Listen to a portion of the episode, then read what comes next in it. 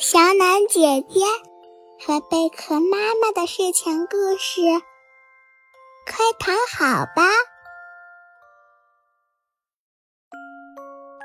这个故事的名字叫《森林里的甜品屋》。九九猫和他的好朋友丸子猫听说森林里新开了一家甜品屋，就约好了一块儿去吃甜品。甜品屋可真神奇呀！外表是可爱的粉色，大门也是粉色的，好光滑呀！摸一下，竟然是粉颜色的巧克力呢！九九猫舔了舔，哇，还是草莓味儿的！九九猫和丸子猫来到橱柜前，他们看着。这里的甜品和其他的甜品屋差不多呀，喵，还不如你们的粉色大门有趣呢。九九猫撇了撇嘴，兔子服务员走了过来，正了正胸口的领结，字正腔圆地说：“那是因为你们还没有见到我们店的特色。”丸子猫眨了眨眼。很好奇的问：“特色？你们不觉得我们的店和其他店相比有什么区别吗？”“嗯，你们的店是粉颜色的，是我最喜欢的颜色。”九九猫说。“嗯，大门很有趣，我想一口吃掉它。”丸子猫坏笑着说。正聊着呢，一阵绿光闪过。一只披着绿色闪亮外衣的翠鸟从窗外飞了进来，停在柜台上。欢迎你们，我尊贵的来客。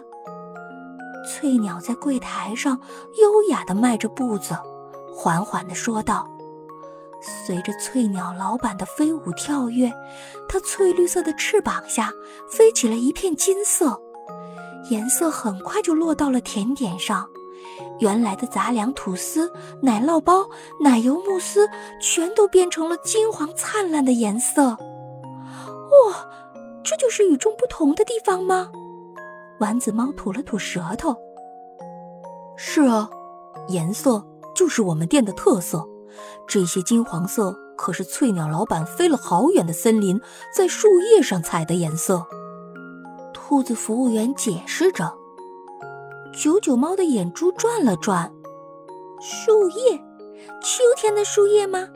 有落在地面上的，还有挂在树梢的，有金黄金黄的，还有带点绿色的。是的，翠鸟老板说话了。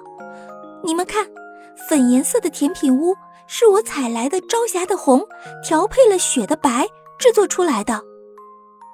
九九猫和丸子猫已经顾不上赞叹翠鸟老板采集颜色的本领了，他们两个跑向橱柜，挑选自己喜欢的甜品。九九猫选了一块黄色的慕斯，看着就让人感觉到温暖。丸子猫左瞧右瞧，选了一包金黄色的牛轧糖，放在嘴里嚼得嘎嘣响，还有一股淡淡的树叶的香甜呢。翠鸟老板看着他们两个贪吃的样子，有些得意。你们还有想要的颜色吗？欢迎定制。哦，快看，月亮出来了，我们就要月亮颜色的蛋糕。丸子猫向翠鸟老板提出了要求。哎呀呀，这个有难度啊！翠鸟老板歪着脑袋想了想，不过下回你们来的时候，应该就可以了。九九猫和丸子猫赶紧跟翠鸟老板拉钩了，这才心满意足地离开了甜品屋。踏着月光，他们回到猫屋，进入了甜甜的梦乡。